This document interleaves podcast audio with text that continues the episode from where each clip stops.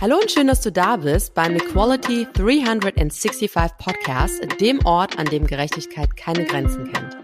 In meinem Podcast spreche ich mit inspirierenden Persönlichkeiten darüber, wie wir Vereinbarkeit, Gleichstellung, Diversity und Change fördern und neu denken können. Ob du dich für soziale Gerechtigkeit einsetzt oder einfach nur ein besserer Ally sein möchtest, ich habe für dich alles im Angebot. Für eine menschliche und zufriedene Welt 365 Tage im Jahr.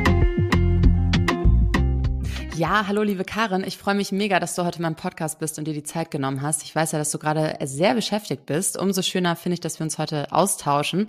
Ähm, wie geht's dir denn? Wo befindest du dich gerade für die Aufnahme? Magst du das mal mit uns teilen? Ja, hi, ich freue mich auch tierisch, dass ich bei dir im Podcast sein darf. Ähm, den finde ich nämlich richtig gut, muss ich sagen. Ich bin eine treue Hörerin schon. Ich, bin, äh, ich bin tatsächlich zu Hause. Ich bin heute im Homeoffice und ähm, ja, genau. Äh, bin hier ganz oben im Dachgeschoss ähm, mit einem wunderschönen Ausblick. Äh, äh zum einen sehe ich dich und zum anderen kann ich rausgucken und äh, freue mich tierisch auf unser Gespräch. Sehr schön. Ähm, ist es warm bei euch im Dachgeschoss? Weil bei uns sind jetzt mittlerweile irgendwie so 28 Grad, glaube ich, in Berlin und wir sind also leben auch ganz oben. Ah, wir haben so richtig coole, ähm, ich weiß gar nicht, wie man die nennt, so eine Art Sonnensegel, die wir von außen Schön. über die Fenster gespannt haben. Die sind so fast transparent und äh, mhm. tatsächlich waren, war es vorher gefühlt, sobald die Sonne auf dieses Fenster geschienen hat, konntest du das Fenster nicht mehr anfassen. Waren so 80 Grad gefühlt im Zimmer. Ja, ja. Und es nimmt es komplett. Also echt coole Erfindung. Mega cool. Ähm, Karin, stell dich doch gerne einmal persönlich vor. Wer bist du und was machst du beruflich? Ja, ich bin, ähm, wer bin ich? Ne? Ich finde die Frage alleine schon, da könnte ich ja jetzt ausholen. Ähm, Bitte. Was, was erzähle ich euch denn jetzt?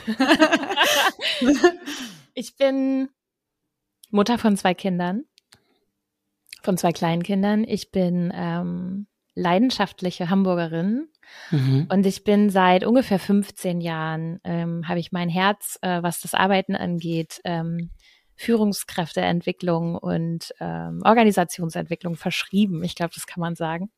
Und ich ähm, ähm, bin Speakerin, also ich rede total gern über die Dinge, die ich erlebe. Ich begleite Führungskräfte im persönlichen Coaching, ich begleite Teams in ihren Teamentwicklungen und ich schreibe seit ein paar Jahren auch wahnsinnig gerne und ähm, äh, ja, es ist auch wahrscheinlich das Schreiben auch immer so eine Art Selbsttherapie von dem, was, was ich so erlebe. Ähm, und äh, genau, ich äh, bin total äh, interessiert äh, darin, ähm, Neues zu entdecken. Also ich mache gefühlt alle paar Jahre auch immer was Neues. Ist mir ähm, vor kurzem so in meiner Vita aufgefallen. Und ich glaube, das ist ein entscheidender Teil meiner meiner Persönlichkeit. Also ich habe mhm. früher, ganz früher angefangen, mal äh, Fachseminare zu geben.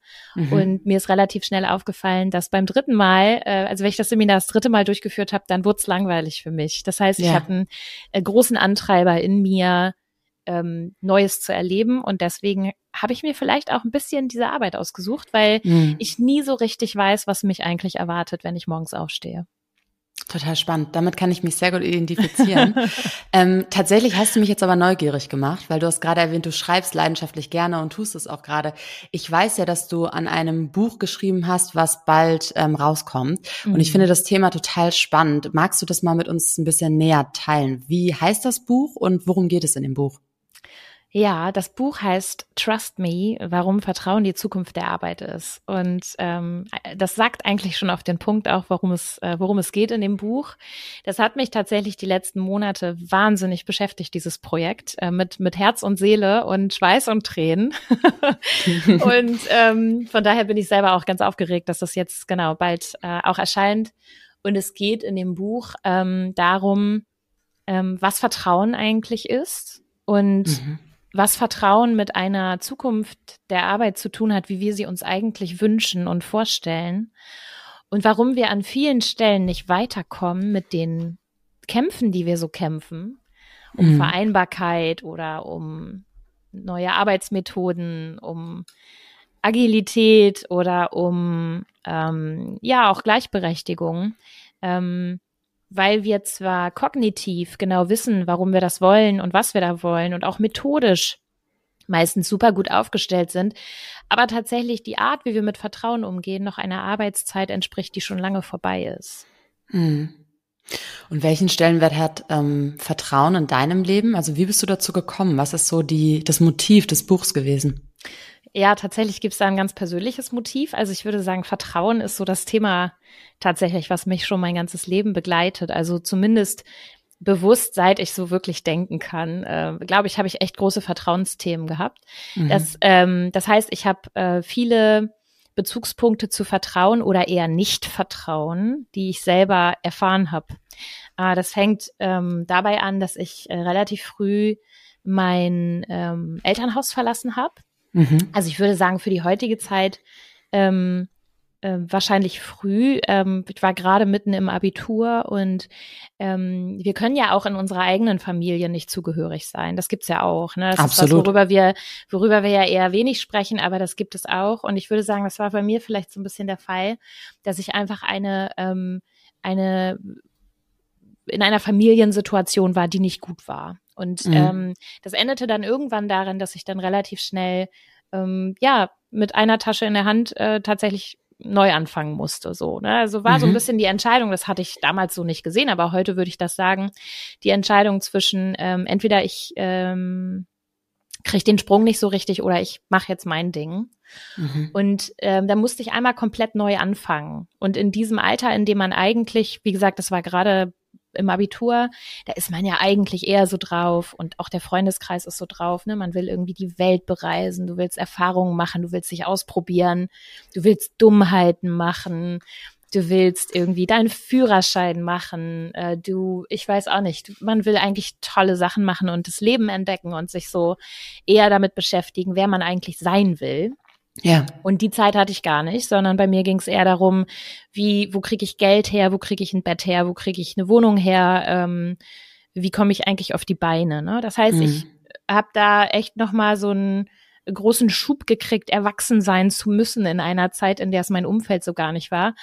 Und das hat mich natürlich total geprägt, was Vertrauen auch in die Welt und in das Umfeld angeht, ähm, weil ich das Vertrauen in die eigene Familie nicht so richtig gelernt habe. Ne? Und das ist eigentlich der Grundstein, dass wir lernen, unserem, unserem Umfeld zu vertrauen, den Menschen, die uns am nächsten sind. Das geht ja schon im ersten Lebensjahr eigentlich los mit dem Urvertrauen. Oh ja. Und wenn das nicht vorhanden ist, so, also wenn das gebrochen wird und du nicht vertrauen kannst, dann stellt einen das einfach vor total tiefgreifende Fragestellungen im Leben. Ja, ja. Und ich würde sagen, das war bei mir sehr früh der Fall. Und ich wusste aber lange nicht, was das für Auswirkungen hat.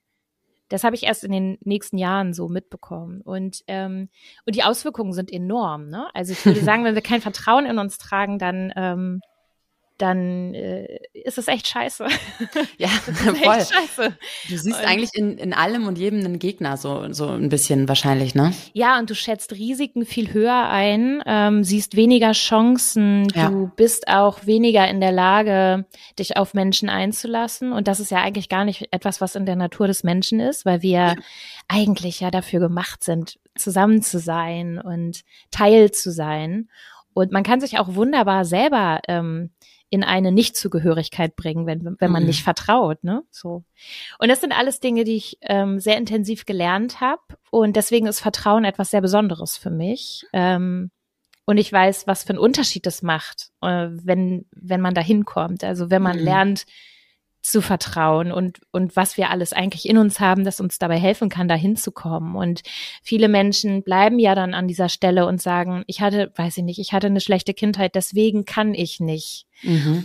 Und das ist aber ja nicht das Ende der Geschichte, sondern wir bringen ganz, ganz viel mit, um das selber zu verändern. Und ähm, in unserer Arbeit spiegelt sich all das wieder. In unserer Arbeit können wir uns nicht aussuchen, mit wem wir den Tag verbringen. Da kommen wir alle zueinander und äh, sind bunt gemischt und wir müssen oft auch in herausfordernden Situationen Entscheidungen treffen. Und wenn dann diese, dieses Nichtvertrauen und dieses Misstrauen, das jeder vielleicht von uns in sich trägt und jede, wenn das so aufeinander prasselt, dann führt das einfach dazu, dass wir dass wir nicht gemeinsam nicht schaffen können. Ne? Also dass, mm. dass wir gemeinsam nicht in der Lage sind, so zu arbeiten, wie wir es doch eigentlich wollen. Und da ist aus meiner Sicht der große Knoten, wenn wir über die Zukunft der Arbeit sprechen. Und das hat natürlich ganz viel mit uns selbst zu tun, aber auch ganz, ganz viel mit der Art, wie Organisationen mit ihren Mitarbeitenden ähm, umgehen und wie ich den Menschen bei der Arbeit überhaupt verstehe. Mhm. Und das war tatsächlich der Antreiber, dieses Buch zu schreiben. Spannend. Das wäre nämlich jetzt die nächste Frage gewesen. Also zum einen, wie bist du selber bei dir dahinter gekommen, dass du das aufarbeiten darfst und darüber nachdenken musst, ähm, weil es wichtig ist, im Leben zu vertrauen. Mhm. Ähm, und dann, genau, die Brücke hast du gerade schon geschlossen. Ja, ich, ich glaube, das ist ähm, ein Prozess, der, der hört auch nicht auf. Also mir hat irgendwann meine Arbeit natürlich geholfen, weil ähm, witzigerweise bin ich ja heute in einer Rolle, in der ich Führungskräften und Teams eher in das Vertrauen helfe. ja. Und man könnte jetzt sagen, das ist ja irgendwie total schräg. Warum macht sie das, wenn sie das selber nicht kann? Aber ich kann es inzwischen. Und das ist das, was ich vorhin so meinte. Es gibt ganz viel, was wir selber für uns tun können, um für uns zu sorgen und ähm, eben nicht immer mit dem Finger auf das Umfeld zu zeigen und zu sagen, es gab ganz doofe, ähm, äh, ganz doofe Umstände, warum ich ja heute so bin, wie ich bin, aber ich bin jetzt nun mal so. Mhm. Ähm, und es ist halt nie zu spät, noch ein gutes Leben zu haben. Ne? Oder äh, ich habe auch mal gehört, es ist nie zu spät, noch eine gute Kindheit gehabt zu haben. Und ich finde, da ist so viel dran, mhm. weil es am Ende immer eine Frage des Framings ist. Also wie rahme ich denn meine Geschichte und wie rahme ich denn das, was ich mitgenommen habe? Und heute bin ich für das, was passiert ist, eher dankbar und verstehe das, was ich gelernt habe, eigentlich als Privileg, obwohl alle anderen sagen würden, was denn für ein Privileg irgendwie, ne? Du bist mhm. eine Heute würde man eher sagen, soziale Aufsteigerin. Ähm, Voll. Äh, hatte kein Studium, habe keine tolle Auslandserfahrung gemacht, war immer ein Einhorn unter den Menschen, mit denen ich zusammen bin, weil die alle studiert hatten und von ihren Auslandserfahrungen berichtet hatten, weil die wo ganz anders waren in ihrem Leben mit ihren Erfahrungen als ich. Also ja. habe ich natürlich auch einen ausgeprägten Imposter entwickelt und gedacht, ich bin voll die Blenderin, ich kann das gar nicht, was ich hier mache, weil die sind ja alle, die haben ja alle viel mehr gelernt als ich. Ja. Weil ich nicht wusste, was ich gelernt habe. Deshalb wusste ich nicht zu schätzen.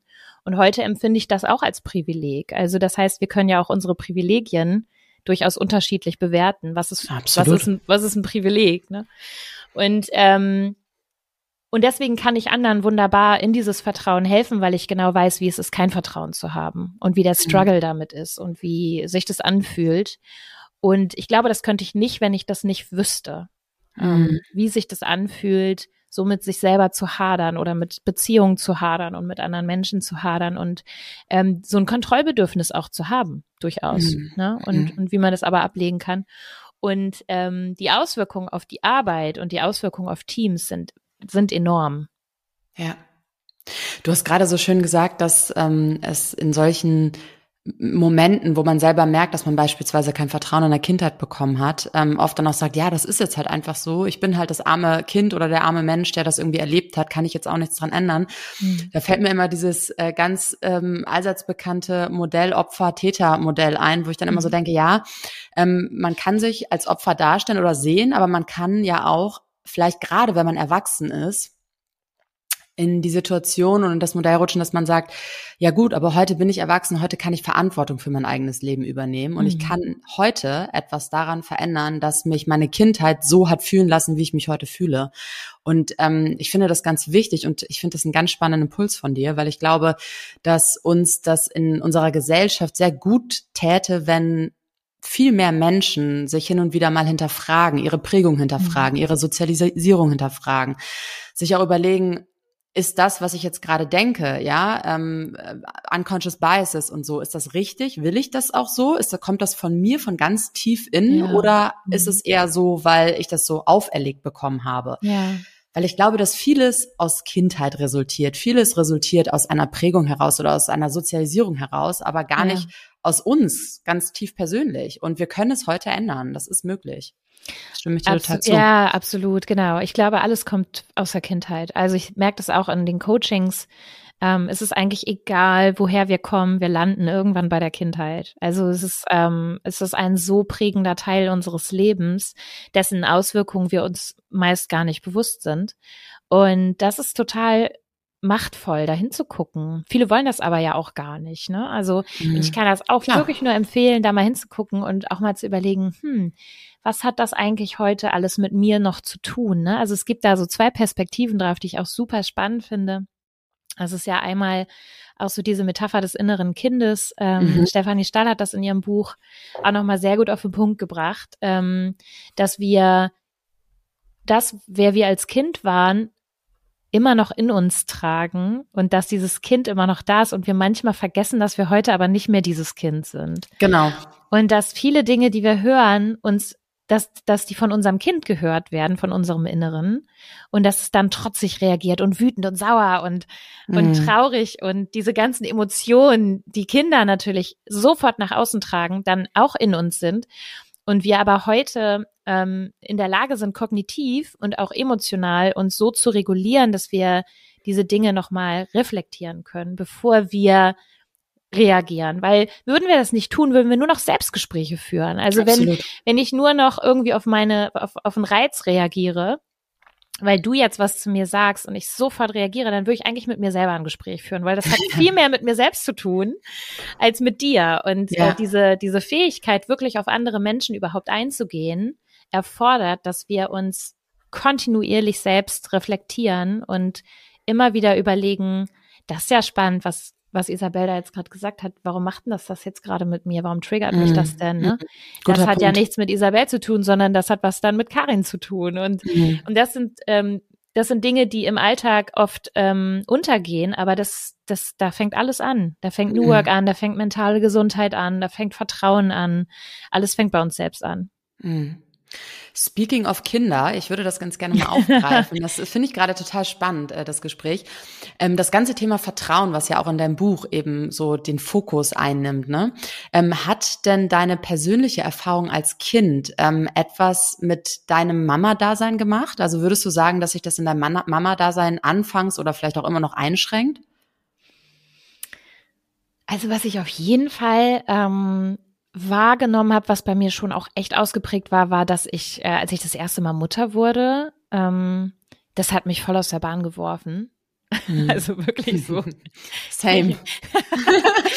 also, oh, abgesehen Mann. davon, dass äh, das rein optisch gesehen nichts mehr an seinem Platz war, war, war einfach auch, auch ähm, war auch alles, was man nicht gesehen hat, nicht mehr an seinem Platz. So. Ja, Karin, ich verstehe das so sehr, das ja. Ist, du weißt, was ich meine. Ja. Und ähm, und das war, das war schon krass. Das war schon mhm. echt krass. Ich habe, bevor ich Mutter wurde, gedacht, ich bin eigentlich echt ganz gesettelt jetzt inzwischen in meinem Leben, in meiner Persönlichkeit.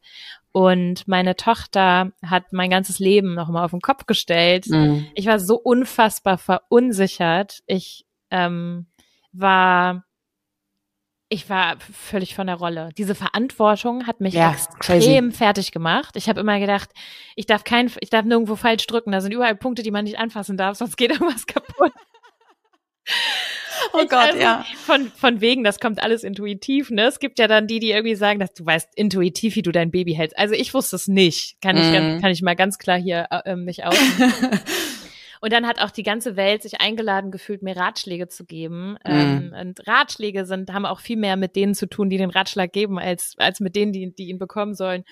Und es war schon echt eine harte Zeit, würde ich sagen. Und das kommt ja. sicherlich auch daher, weil ich weniger Vertrauen in mich habe. Ähm, mhm. und, und wenn du ein Urvertrauen hast, dann denkst du so, ja, cool, ich habe jetzt ein Kind, cool, es wird schon irgendwie laufen. Ähm, und, und was ich nicht weiß, das lerne ich und äh, alles ist ähm, entspannt. Mhm. Weil du einfach eine andere, du hast eine andere Perspektive. Wenn du kein Urvertrauen hast, dann denkst du, oh mein Gott, irgendwo drücke ich bestimmt falsch, es wird irgendwas schief gehen. Ähm, ja. wenn, wenn ich alleine bin mit meinem Kind, dann bestimmt muss sie dann kotzen. Oder also, und, dann, und dann kam es auch immer noch so. Also ja. das ist ja dann auch eine self-fulfilling prophecy. Und diese Erfahrung habe ich gemacht. Und äh, die, die, hat natürlich ganz viel damit zu tun gehabt, wie ich aufgestellt bin. Kinder spiegeln einem ja alles ähm, die sind ja eiskalt, was das angeht. Die spiegeln ja. einem einfach alles zurück. Und bei meinem Sohn drei Jahre später war das dann schon ganz anders. Da war ich schon viel mehr im Vertrauen und es lief auch alles anders, weil ich anders war. Ne? So, mhm. ich, da habe ich vieles einfach ganz entspannt nehmen können, ähm, weil ich mich in dieser Zeit einfach auch nochmal extrem weiterentwickelt habe. Ja. Und es ist bis heute aber so, dass ich ähm, natürlich in meinem Elterndasein, in meinem Mutterdasein, ähm, glaube ich schon versuche, viele Dinge anders zu machen, als, als was ich früher erlebt habe. Mhm. Und ähm, das heißt, ich versuche einfach meinen Kindern ein Umfeld zu geben, in dem sie wissen, dass sie bedingungslos geliebt werden und dass wir für sie da sind. Hm. Ähm, und du musst jetzt gerade auch schon lächeln. Auch das ja. ist schwer. Das ist nicht einfach. Ich finde, das das lernen wir auch, wenn wir Eltern werden, erst, wie schwer das manchmal ist, mhm. alles unter einen Hut zu bringen und den Kindern immer das Gefühl zu geben, dass alles gut ist, wie es ist. Das braucht super viel eigenes Vertrauen. Ähm, mhm. Und das ist ein Thema, mit dem setze ich mich immer wieder auseinander. Ja, aber es ist, es ist sehr, sehr bewusst. Ne? Also es ist, diese Dinge sind mir sehr bewusst und ich glaube, dass viele Menschen vielleicht nicht so bewusst hingucken, die nicht so ein die, die nicht solche Erfahrungen gemacht haben. Ja. Und ich glaube aber, dass es jedem Menschen gut tut, dahin zu gucken. Ähm, ja. Ja, genau. Wichtiger Impuls, sich absolut wie du. Dankeschön. Ähm, an wen richtet sich denn dein Buch? Also was kann ich als ähm, Leserin oder Leser erwarten? Und worauf darf ich mich freuen? Oh ja, das ist eine schöne Frage. Ähm, also mein Buch richtet sich tatsächlich an alle. Mhm. Es haben auch äh, wunderbare Menschen mitgeschrieben, ähm, die das Thema auch nochmal aus ihrer Expertise und ihrer Perspektive beleuchten. Das sind ähm, beispielsweise auch äh, Svantje Almas ist dabei, ähm, Johanna Geisler hat mitgeschrieben, Nora Dietrich, die war ja auch schon bei dir im Podcast, mhm. ähm, Michael Trautmann, Benjamin Rolf, Anahita Esmaesadeh, Toll. Ähm, Anna Weber, also ganz tolle Menschen haben auch noch das Buch bereichert um ihre Perspektive. Mhm. Und ich glaube, das ist schon was, auf das sich LeserInnen freuen können, einfach diese unterschiedlichen Perspektiven, denn ich glaube, genau darum geht's ja auch bei Vertrauen. Ähm, Vertrauen ist für jeden Menschen was anderes. Also wenn ich dich fragen würde, was ist Vertrauen für dich, dann ist das mhm. eine so unfassbar persönliche Frage, die geht mitten rein. Ja. Und du hast ja vorhin selber gesagt, Vertrauen ist so schwer zu greifen. Genau das Genau das ist es. Es ist super schwer zu greifen, weil es, und es ist ja bis heute auch immer noch nicht wissenschaftlich hinreichend ähm, definiert. Ne? Ja. So. Und das hat einen Grund, nämlich Vertrauen ist ein Gefühl. Vertrauen mhm. ist ein Gefühl, das sich verändert, das ich haben kann oder nicht haben kann, das wächst oder schrumpft. Und es ist deswegen unfassbar individuell, was bei uns Menschen passieren muss, damit das entsteht. Also Vertrauen entsteht bei jedem Menschen durch ganz unterschiedliche Dinge. Und mhm. das bestimmt ähm, vor allen Dingen der Faktor, wie wir sozialisiert worden sind. Also auch da wieder unsere Kindheit. Je nachdem, ob ich ein gutes Urvertrauen habe oder nicht, ähm, bildet sich daraus auch, ob ich gut vertrauen kann oder nicht. Und was andere Menschen mir so beweisen müssen, damit ich ihnen vertraue. Die einen brauchen ja. ganz viel Beweis zeig mir, dass du kompetent bist, zeig mir, dass du es gut mit mir meinst, zeig mir, dass ich mich auf dich verlassen kann. Und andere Menschen brauchen davon viel weniger. Das heißt, es gibt nicht die eine, also die Schablone gibt's nicht, das kann ich schon mal sagen im Buch. Die mhm. eine Schablone, wie Vertrauen entsteht, gibt's nicht, aber es gibt ganz viele Ansätze, ähm, die das Thema ganzheitlich beleuchten und die vor allen Dingen deutlich machen, dass es ein individuelles Gefühl ist, ähm, mhm. für das wir ganz viel tun können, aber für das wir eben auch nie die Garantie bekommen. Ja. Und darauf ähm, hoffe ich, dass LeserInnen sich freuen können und dass sie, dass sie dadurch neue Perspektiven bekommen. Und ähm, es gibt ganz, ganz viel Praxisbeispiele ähm, aus unserem alltäglichen Arbeitsleben, mhm. anhand derer wir einfach beleuchten, was tun wir da eigentlich? Und ja. was hat das mit Vertrauen zu tun? Und wo sorgen wir jeden Tag für Misstrauen? Ähm, und wo gibt's auch institutionalisiertes Misstrauen in Unternehmen? Ähm, ja und wie können wir das ein Stück weit auflösen. Deswegen richtet sich das Buch tatsächlich auch ganz bewusst an alle Menschen, ähm, die irgendwie im Arbeitsleben involviert sind. Denn es ist eben Spannend. nicht nur ein Führungsthema, es ist nicht nur ein Thema von HR, es ist nicht nur ein Thema vom Management, sondern wir alle können jeden Tag ganz viel dafür tun, dass sich unser eigenes Umfeld verändert. Ja, Dankeschön.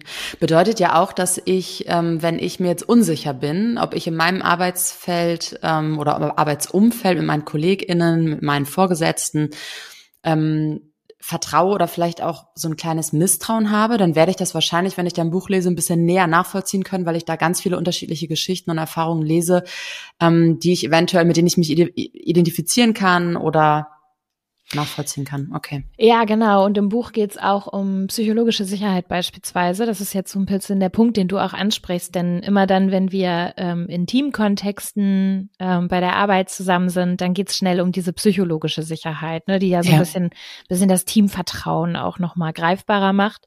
Und ähm, allein psychologische Sicherheit ist so ein komplexes Konstrukt von Gefühlen und von Erwartungen, ähm, die erfüllt werden oder eben nicht, ähm, das, das glaube ich, dass es viel mehr Klarheit liefert. Also einmal Klarheit, die Dinge konkreter zu benennen, auch mal selber zu reflektieren und dann auch anzuwenden, ja. Hm. Vielen Dank. Ähm, Karin, wie würdest du dich denn als Mensch beschreiben? Also stell dir mal vor, ähm, irgendjemand kennt dich jetzt noch nicht, was ich nicht glaube, weil bei LinkedIn bist du ja ein großer Name, man kennt dich und ähm, ich bin mir sicher, dass viele Menschen, die diese Folge hören werden, auch dein ähm, dir folgen und dein Profil kennen. Aber wie würdest du dich kurz beschreiben? Was wissen wir noch nicht über dich? Was wisst ihr noch nicht über mich? Also ich glaube tatsächlich, die Geschichte, die ich vorhin erzählt habe, das wissen viele noch nicht über mich. Das glaube ich schon. Ähm, was ich noch über mich sagen kann, ich bin ja, ich bin unfassbar ungeduldig. Das mhm. ähm, oh. habe ich, das habe ich jetzt in der in der ganzen Geschichte mit dem Buch auch nochmal gemerkt.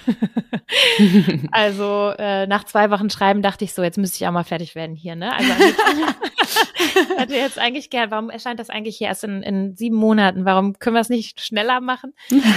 Und dann habe ich kurz vor Abgabetermin gemerkt, ach du liebes bisschen, ist ja doch noch ganz schön was zu tun. Mhm. Also ich bin, ich bin äh, echt ein sehr ungeduldiger Mensch. Ähm, das, äh, das kann man auch mal über mich wissen. Ich glaube, das wissen viele noch nicht. Und tatsächlich, äh, genau, diese Geschichte, ähm, die mich so geprägt hat in meiner Jugend, ich glaube, das wissen viele noch nicht. Mhm. Ähm, und was ich ganz spannend daran finde, ist auch, dass wir, dass ich auch darüber bewusst nicht gesprochen habe. Das mhm. ist vielleicht auch noch mal ähm, spannend, weil ich, also dass ich heute so sichtbar bin, wie du es jetzt gerade beschrieben hast, das wäre früher unmöglich gewesen. Ich habe früher, mhm. als ich mein Elternhaus verlassen habe, ähm, da habe ich sogar dafür gesorgt, dass ich in keinem Telefonbuch erscheine. Ich wollte nicht gefunden werden. Mhm. Äh, das muss man vielleicht dazu wissen. Und dass ich heute so sichtbar bin, das ist eine Entwicklung, wenn ich da selber drauf gucke, dann denke ich so, das ist ja völlig paradox eigentlich. Mhm. Äh, hätte ich nicht gedacht. Aber das zeigt ja auch, wie man sich entwickeln kann. Und, Total. Ähm, und äh, wie viel Selbstvertrauen ich einfach inzwischen auch in mich habe. Ne? Und ich weiß ja. eben, ich bin nicht mehr das kleine hilflose Kind, ähm, sondern ich kann da ganz gut auf mich aufpassen. Und genau, deswegen ähm, ist das für mich auch noch eine sehr neue Erfahrung, so sichtbar zu sein. Das kann ich, ja. äh, kann ich auch noch teilen. Und wir haben lange ja auch gerade im Business-Kontext nicht über solche Dinge gesprochen. Mhm. Also, dass wir heute darüber sprechen, über soziale AufsteigerInnen und über ähm, über Kinder, die ähm, im Berufsleben spüren, dass sie vielleicht bestimmte Privilegien nicht hatten und wir dadurch keine Chancengleichheit haben und was das eigentlich bedeutet, das sind Themen, über die wir in der Zeit, in der ich in den Berufsmarkt, in den Arbeitsmarkt eingetreten bin und meine ersten Jahre Erfahrung gesammelt habe, dass solche Themen gab es da nicht. Das heißt, mhm. ich habe das schön totgeschwiegen. Ähm, ja. Meine Geschichte habe ich totgeschwiegen. Wenn alle über ihr Studium erzählt haben, dann habe ich, hab ich mich in die letzte Ecke verkrochen und habe einfach gehofft, dass mich niemand fragt. Mhm. Ähm, ähm, ich habe auch manchmal so getan, als hätte ich studiert. Äh, wenn mich irgendwer beim Kaffee gefragt hat, habe ich einfach, ich habe es einfach nicht verneint, ne? So, also mir war das dann lieber. Andere denken, ja, die ist ja irgendwie eine von uns, als dass ich mich dahingestellt hätte und gesagt hätte, ähm, bei mir lief das alles ganz anders, weil es irgendwie nicht, weil es irgendwie nicht, äh, es gab dafür keinen Raum. Ne? Also es gab dafür nicht so richtig Raum, um das zu teilen. Das war noch anders, vielleicht war das Thema anders gerahmt. Und ich finde, gerade in den letzten Jahren machen wir da echt gute Fortschritte, diese Themen sichtbar zu machen und auch besprechbar zu machen und, und einfach zum normalen Alltag zu machen. Und hm. das ist super wichtig, ähm, weil ich auf jeden Fall aus meiner Geschichte sagen kann, dass ich lange das Gefühl hatte, dass ich nicht gut bin, so wie ich bin. Hm. Hm. Und was hätte dir damals geholfen? Gibt es irgendwas, was dir geholfen hätte, dass du dich geöffnet hättest? Das ist auch eine gute Frage, ne? Also heute aus der heutigen Perspektive, was hätte mir damals geholfen? Hm, ja, ich glaube, das Gefühl, dass das nicht so eine Abweichung von der Norm ist.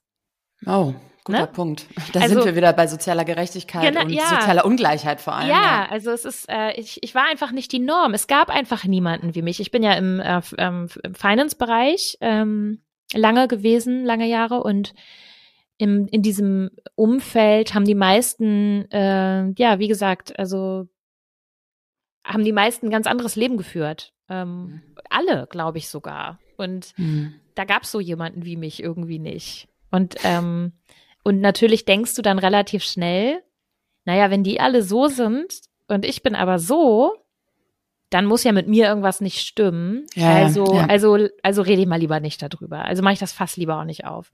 Hm. Und da hatte ich auch noch lange nicht das Selbstbewusstsein, dass ich überhaupt wusste, wer ich bin. Ne? Also ich finde so als Berufseinsteigerin, ähm, das ist heute anders, glaube ich, bei den Generationen, die heute in den, in den Beruf reinkommen, äh, ins Arbeiten reinkommen, die haben schon ein ganz anderes Bild davon, wer sie sind und haben sich damit ganz anders auseinandergesetzt. Das habe ich aber, ich weiß nicht, wie du das so empfunden hast, das habe ich noch nicht getan. Also bei mir ähm, hat das dann erst in den darauffolgenden Jahren angefangen, so eine wirkliche Auseinandersetzung damit, wer bin ich, was will ich eigentlich? Ja. ja? Also ähm, ich weiß noch, dass die meisten, die zwar studiert haben, aber dann irgendwie gar nicht wussten, was sie mit ihrem Studium anfangen wollen. Das heißt, du warst einfach noch nicht so ähm, so on point, wie das viele junge Menschen heute sind, wenn sie mhm. äh, studieren oder aus dem Studium kommen.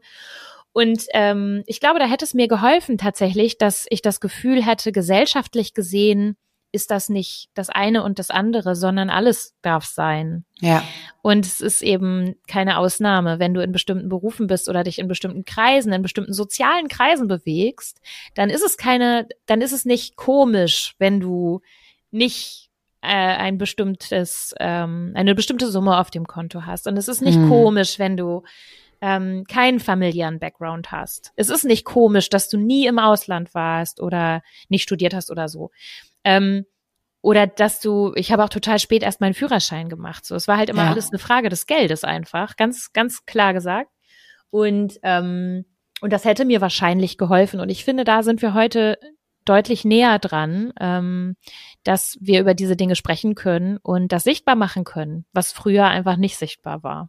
Ja, und ich kann dich total verstehen. Ich finde das sehr bewegend, was du sagst, ähm, und kann aber auch gleichzeitig sagen, dass ich das als ähm, außenstehende Person extrem bewundernswert finde, was du machst, was du geschaffen hast, was du für dich erschaffen hast ähm, die Person, die du, als die du dich heute selber beschreibst, weil ähm, ich fand dich ja sowieso schon spannend und inspirierend, ähm, das habe ich ja gerade schon erwähnt, ähm, aber mit der Geschichte, die ich gar nicht von dir wusste, ne, ist es ja. natürlich ähm, noch viel ergreifender, weil ich eben genau das in unserer Gesellschaft so unglaublich schlimm finde, dass soziale Ungleichheit noch immer einen so großen Raum einnimmt und so wenig Leute darüber sprechen. Ja. Ähm, ja. Und, und vor allem ja genau die Leute, die eben sozial benachteiligt sind, nicht gehört werden. So, ne? Und ähm, dass du, sag ich mal, deine Reichweite und dein Erschaffenes dafür nutzt, um darauf auch nochmal aufmerksam zu machen, Chapeau. Ich finde das richtig groß und richtig wichtig. Vielen Dank dafür. Dankeschön. Ja, es ist, ähm, da gibt es ja auch wirklich inzwischen ganz großartige Vorbilder, muss man sagen, äh, die das, äh, Absolut. Ähm, die das auch tun. Und äh, ich finde das auch unfassbar wichtig in, ähm, in unserer heutigen Zeit, dass wir das tun und dass wir über Dinge sprechen, die wir lange, vor allem im Berufsleben, sehr, sehr klein gehalten haben. Also ich ja. bin, ähm, wir alle sind ja irgendwie noch in einer Berufswelt, auch groß geworden, die sehr davon geprägt war, dass du funktionieren musstest, mhm. was, was auch immer das war. Aber es hat auf jeden Fall damit zu tun, keine Ausschläge zu produzieren irgendwie. Ne? Ja. Also konstante, äh, unaufgeregte, gute Leistung, das war so das Feld, in dem ich groß geworden bin. Und, ähm, und da, da gab es für sowas gar keinen Raum. Da haben wir uns auch nicht mit uns persönlich so viel beschäftigt mhm. wie heute. Und ich finde, das ja. ist eine super gute Entwicklung, dass wir das tun, weil ich kann nur so gut arbeiten, wie ich als Mensch auch aufgestellt bin und wie es mir Absolut. geht. Und ich kann auch nur dann im Team gut arbeiten, wenn ich das Gefühl habe, dass ich dazugehöre. Und nur dann werde ich meine Stimme erheben und nur dann werde ich sagen, dass ich etwas ähm, nicht gut finde oder dass ich etwas nicht verstehe oder dass ich Unterstützung brauche. Und ganz einfache Fragen wie, kannst du mir helfen? Kannst, kannst du mich unterstützen? Oder mhm. ähm, Aussagen wie, ähm, ich bin gerade gekränkt, das, das ging mir jetzt nah oder ähm, ich weiß das nicht. Ich verstehe das nicht. Das sind Aussagen, die eine unheimliche Kraft haben, wenn wir sie in unserer wenn wir sie irgendwie in unserer Gruppe, in unserem Team äußern können. Aber die hängen natürlich daran, ob ich das Vertrauen habe, dass ich das hier auch machen darf, ohne dass es für mich irgendwelche zwischenmenschlich negativen Konsequenzen hat. Absolut. Und ich glaube, das ist mit diesem Punkt, den du da nennst, das ist der wichtigste Punkt von allen, weil ich glaube, dass der Großteil der Mitarbeitenden Angst hat. Die haben Angst, Fehler zu begehen, die haben Angst, was Falsches zu sagen, dann nicht mehr dazu zu gehören, abgewertet zu werden und im Zweifel sogar gekündigt zu werden. Und ich finde, ähm, Angst war noch nie ein Motiv, was uns so angezogen hat, ne, sondern eher abstößt ja, und eben, ja. Also das ist, ist ja eigentlich total logisch, aber trotzdem irgendwie noch nicht gang und, äh, gang und gäbe, sagt man, ne? Genau, ich bin nicht so gut. Ja, ja, genau, nee, genau ja. richtig, gang und gäbe und ähm, so bauen wir uns jeden Tag, während wir arbeiten, ein Konstrukt aus ähm, unterschiedlichen Verhaltensweisen, von denen wir alle irgendwie gegenseitig glauben, dass die jetzt gerade der gesellschaftlichen Norm entsprechen, die wir alle mhm. so haben wollen. Und mhm, keiner will das haben. also wir alle wollen es eigentlich nicht haben, aber wir bauen fleißig mit daran, dass das so erhalten bleibt. Ja. Und, und genau da fehlt uns eben dieser Break zu sagen, stopp, lass uns das ganze Theater doch einfach mal lassen. Lass uns doch mhm. mal Mensch sein. Lass uns doch mhm. mal über unsere Gefühle sprechen und darüber, warum wir hier eigentlich gerade das Gefühl haben, dass wir nichts sagen können. Ja. Warum vertrauen wir uns denn hier gerade eigentlich nicht? Was ist denn hier ja. los? Und ich wünschte mir so oft, dass dieser Punkt mal kommt, also in vielen Situationen, die ich auch begleite. Ähm, wenn ich moderiere, dann führe ich diesen Punkt herbei, aber wenn, wenn das nicht in meiner Hand liegt, dann beobachte ich oft auch so Situationen und denke, warum drückt jetzt niemand die Stopp-Taste? Warum, ja. warum tut das ja. niemand? Und ich tue das immer öfter und drücke dann selber auf Stopp und sage, Stopp, was machen wir hier eigentlich? Was tun wir hier gerade? Ja, super. Und ähm, ich würde aber sagen, dass das in 90 Prozent der Fälle einfach nicht passiert und wir fleißig weiter das tun, was niemand will. Ja. Wir sind jetzt ja schon mitten im Thema eigentlich, Future of Work, ne, die Zukunft der Arbeit. Ähm, was ist deiner Meinung nach der wichtigste Schritt, damit wir Unternehmen befähigen, eben inklusive und diverse Arbeitskulturen aufzubauen und dafür zu sorgen, dass sich alle Menschen irgendwie gesehen, gehört, gut fühlen und vor allem auch dazugehören? Ich glaube tatsächlich, dass ähm, der wichtigste Punkt ist, dass wir uns intensiv mit uns selber beschäftigen. Mhm. Mhm.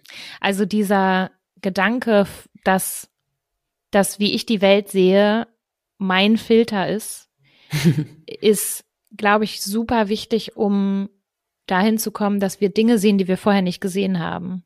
Mhm. Wenn ich über ähm, Chancengleichheit oder Gleichberechtigung oder sei es das Gendern, ne, wenn ich über solche Dinge beispielsweise schreibe, dann bekomme ich unheimlich viel Rückmeldung von auch richtig wütenden Menschen. Das löst ja unheimlich viel Emotionen aus, die dann sagen, was willst du überhaupt? Das ist nicht da. Also in meinem, hier ist alles total cool. Es gibt keine benachteiligten Menschen. Oh also, Gott, ja, ja. Ähm, und das sind aber, wo, das sind wirklich viele, sowohl Männer als auch Frauen, die in bestimmten Kontexten überhaupt keine Wahrnehmung dafür haben, hm. dass in ihrem Umfeld sowas passiert. Und dann sage ich immer, ähm, also entweder hast du ein super Umfeld oder du siehst es einfach nicht, weil du nicht betroffen bist. Mhm. Und da, wir neigen einfach dazu, dass wir Dinge ähm, nicht sehen, wenn wir nicht mittendrin sind, wenn wir nicht betroffen sind, dann sind wir blind. Dann können mhm. wir das nicht sehen. Das heißt, oft ist das nicht mal böse gemeint, dass Menschen nicht hinsehen, dass sie ihren Mund nicht aufmachen und nicht sagen, wenn andere Menschen ähm, schlecht behandelt werden und ungleich behandelt werden und ungerecht behandelt werden, sondern sie sehen es einfach nicht. Es fällt ihnen gar nicht auf, mhm. weil das einfach normal ist. Und ähm, dieses Normal, äh, das müssen wir irgendwie durchbrechen. Und da ist es natürlich super hilfreich, wenn ich es schaffe, meinen Filter abzulegen und so ein bisschen mehr hinzugucken und auch meine Werte zu hinterfragen. Was ist denn eigentlich normal für mich? Mhm. Und ähm, und auch mit anderen ins Gespräch zu gehen, was ist denn normal für dich? Das können ja schon ganz unterschiedliche Dinge sein. Mhm. Ähm, ich glaube, das ist auch hier der Anfang. Also ein, ein starkes Gefühl für die eigenen Streiche zu entwickeln, die unser Hirn uns so spielt, mhm. in der Wahrnehmung unserer Außenwelt. Mhm. Dankeschön. Wie gehst du mit Kritikern um, die behaupten, dass ähm, jegliche Transformationsprozesse, gerade die, die sich auch so um Diversity-Themen und ähnliches ähm, gestalten, zur Lasten der Effizienz und auch der Produktivität gehen können? ja. Ähm, die Tücke daran ist ja, dass das oft sogar stimmt für einen ganz kurzen Moment. Ne? Das heißt, erwartbar ist ja immer, dass wenn Menschen in der Transformation sind und sich was verändern, dann geht die Produktivität mal kurz runter. Mhm. Aber ich, ich zeige dann immer auf, dass das langfristig gesehen sich massiv ändert. Das heißt, ähm, danach sind die Auswirkungen in Richtung Produktivität und vor allen Dingen in Richtung Innovation deutlich ähm, positiv. Mhm. Ähm, von daher glaube ich, ist das so eine Frage von ähm, kurzfristig und mittelfristig und langfristig. Äh, was mhm. haben wir davon? Ähm, also um das jetzt mal ganz sachlich zu beantworten, würde ich darauf gehen. Und ähm, wenn wir emotional darüber sprechen, dann würde ich immer fragen, wovor hast du wirklich Angst? Das kommt immer auf den Kontext an. Ne? Also du kannst ja. das sehr sachlich beantworten und Du kannst aber natürlich auch auf den Hintergrund der Frage eingehen und sagen, wovor hast du eigentlich wirklich Angst? Denn meistens geht es diesen Menschen ja nicht um einen Abfall der Produktivität, sondern es geht ihnen darum, dass sie selber eigentlich nicht wollen, dass sich was ändert. Hm. So, hm. Weil ihnen die Veränderung Angst macht. Und ähm, da ist es, glaube ich, du hast ja eben auch schon von Angst gesprochen. Ich finde auch, Angst, ähm, es gibt ja auch diesen Spruch, Angst ist keine gute Begleiterin.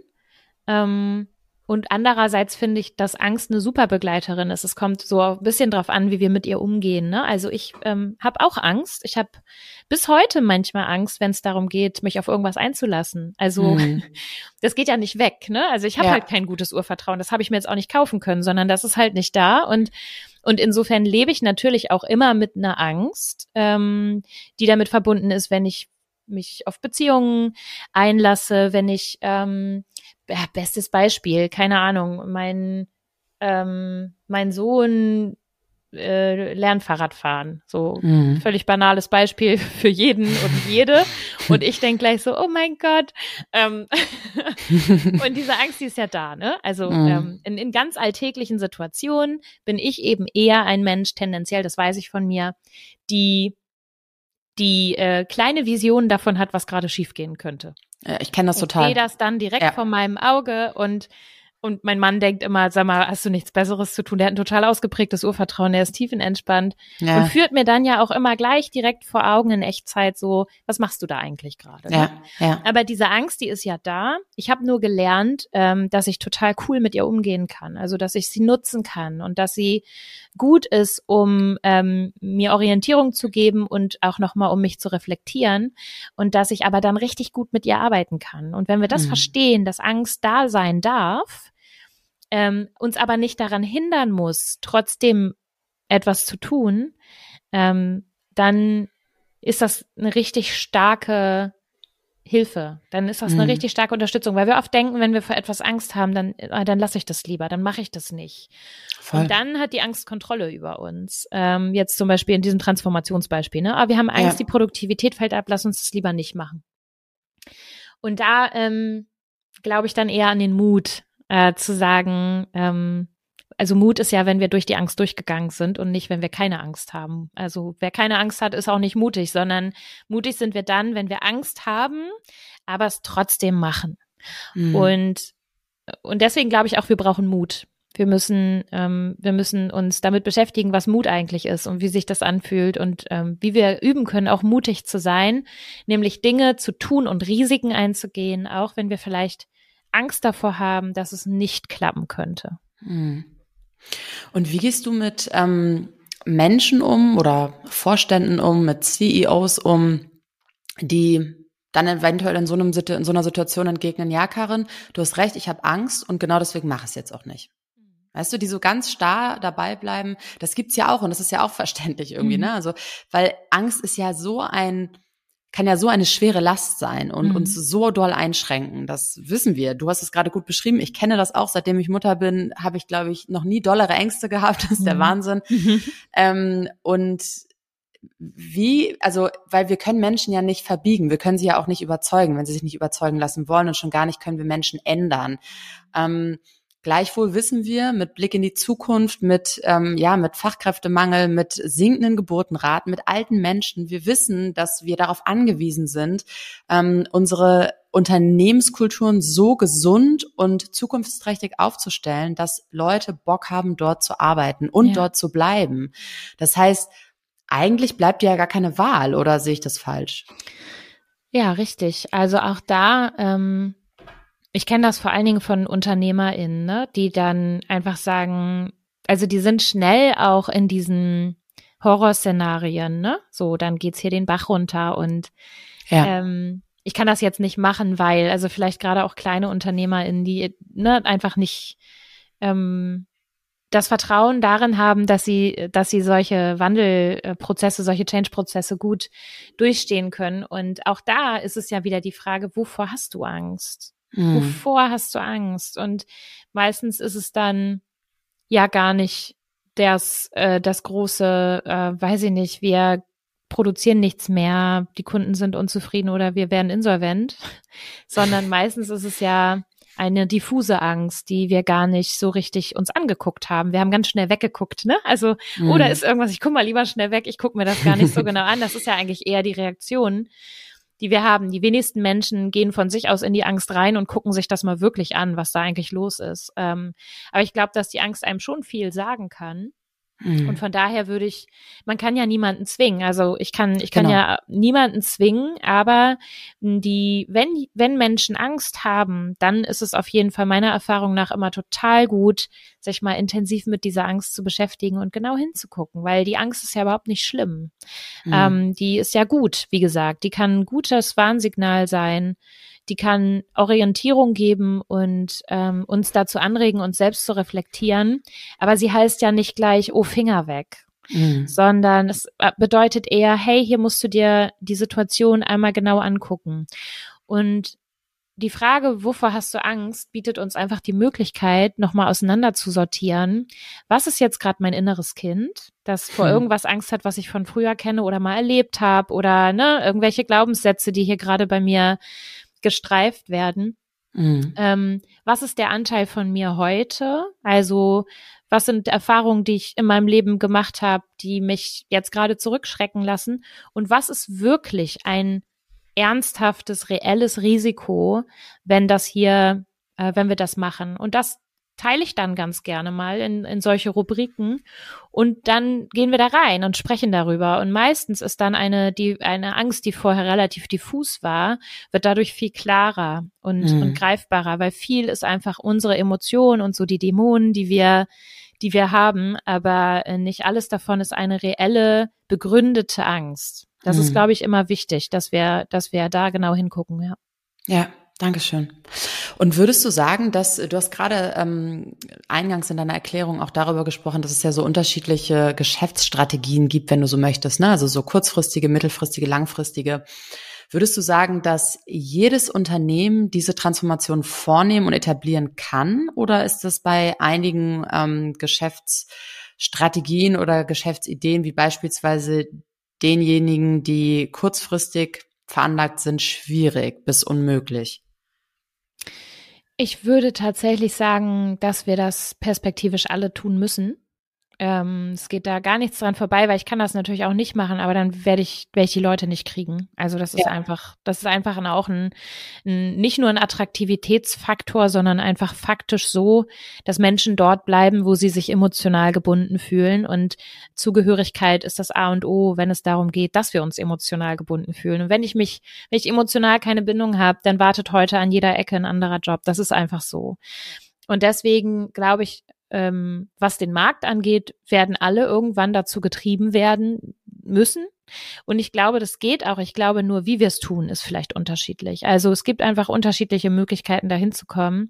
Große Konzerne warten ja dann schnell mit ähm, Diversity Management auf und Co. Also die ziehen dann das so ganz groß auf ähm, es gibt aber natürlich auch Möglichkeiten, wie ich das eher aus einer Graswurzelbewegung heraus machen kann. Das heißt, ich glaube, die, die Strategie und wie gehe ich das an, die darf schon überall total gut variieren. Also es gibt nicht den einen, einen richtigen Weg zu sagen, wir müssen jetzt erstmal eine Nullmessung machen und dann müssen wir irgendwie ne, das alles strategisch aufbauen.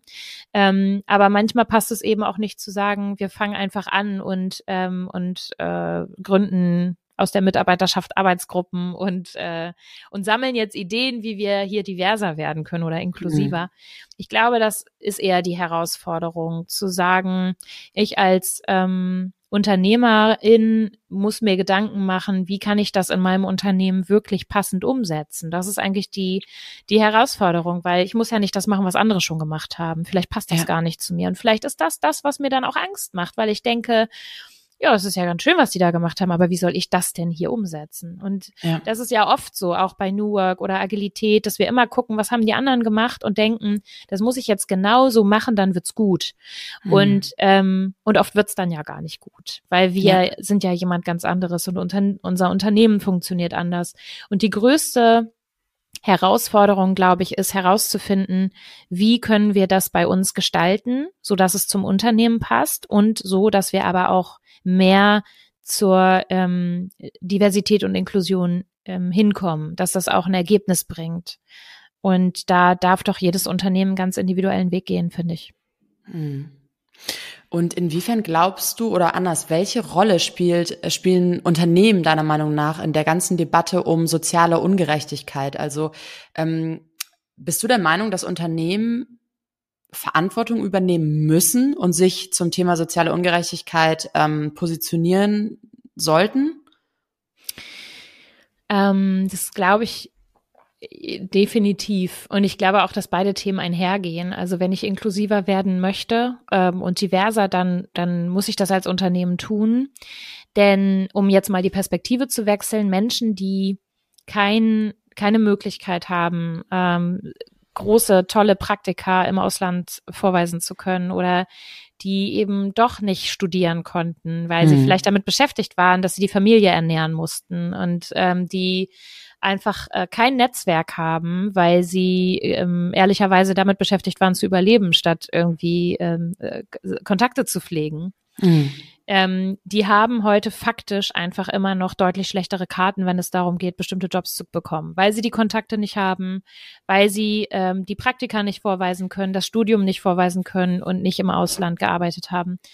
Und ähm, Unternehmen müssen sich fragen, was ist uns eigentlich wichtig? Also wollen wir Zertifikate, Abschlüsse und, ähm, und äh, Empfehlungen haben?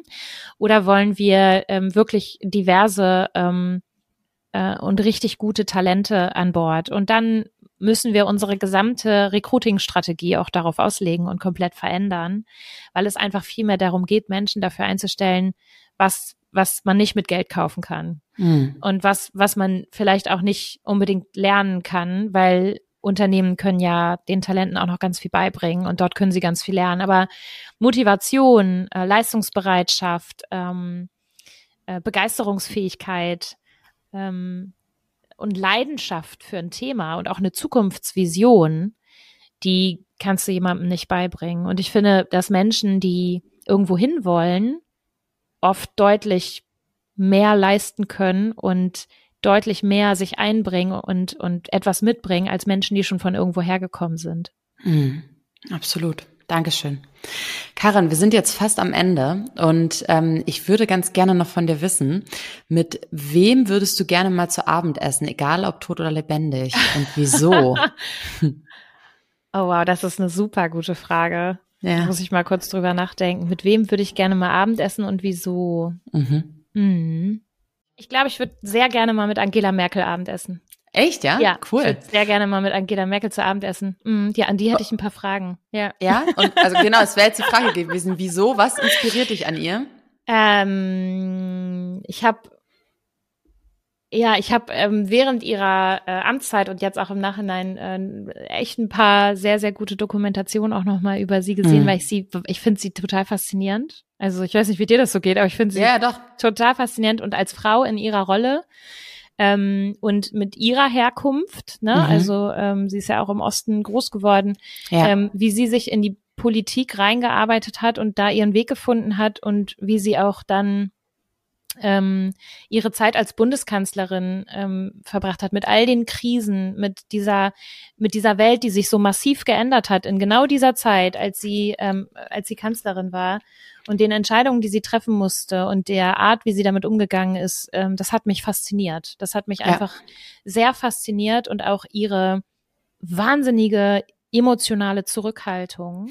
ja, das bringst du sehr schön auf den Punkt. Ich würde ja. einfach gern mal mit Angela Merkel ein Bierchen trinken und sagen, so, jetzt, ja. ich, ich, jetzt mal volles, volle Emotionalität hier raus. Also ich, ich wollte, ja. Gern, richtig bringen oder so, weißt du?